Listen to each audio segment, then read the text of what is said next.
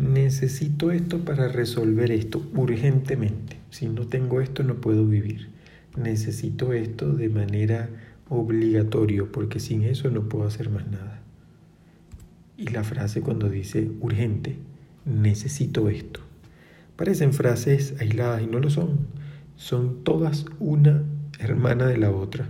Una le da la mano a la otra. ¿Por qué? Porque vivir en la necesidad es, primero, eh, quedarnos a veces muy en la periferia, es decir, en el entorno de lo que sucede.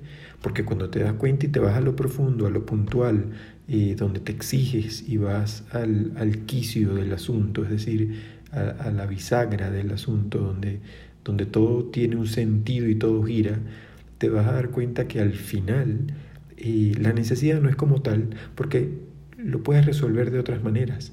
Y siempre al final termina siendo así.